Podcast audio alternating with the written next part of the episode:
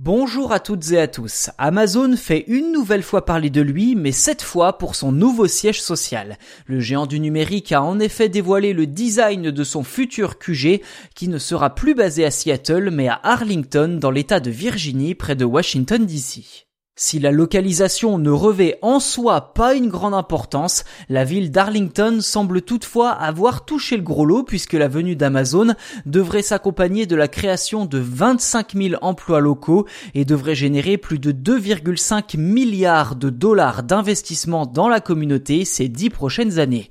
Si l'aspect économique a de quoi satisfaire les 200 000 habitants de la ville, ces derniers seront sans doute moins ravis de savoir qu'ils sont aujourd'hui la risée d'Internet et pour cause, la forme tout à fait particulière de la tour Amazon amuse grandement les internautes. Le bâtiment principal du nouveau siège social nommé The Helix serait semble-t-il inspiré de la beauté naturelle d'une double hélice, soit très concrètement la coquille d'un escargot. Globalement, le public s'est montré assez enthousiaste devant le futur design du bâtiment, certains y voyant une glace italienne géante, quand d'autres, moins poétiques, l'associaient finalement à un étron. Les interprétations sont aussi diverses que variées, mais il est vrai que l'architecture particulière du bâtiment fait beaucoup réagir. Si elle ne convainc pas tout le monde, le coup de com est parfaitement orchestré de la part d'Amazon.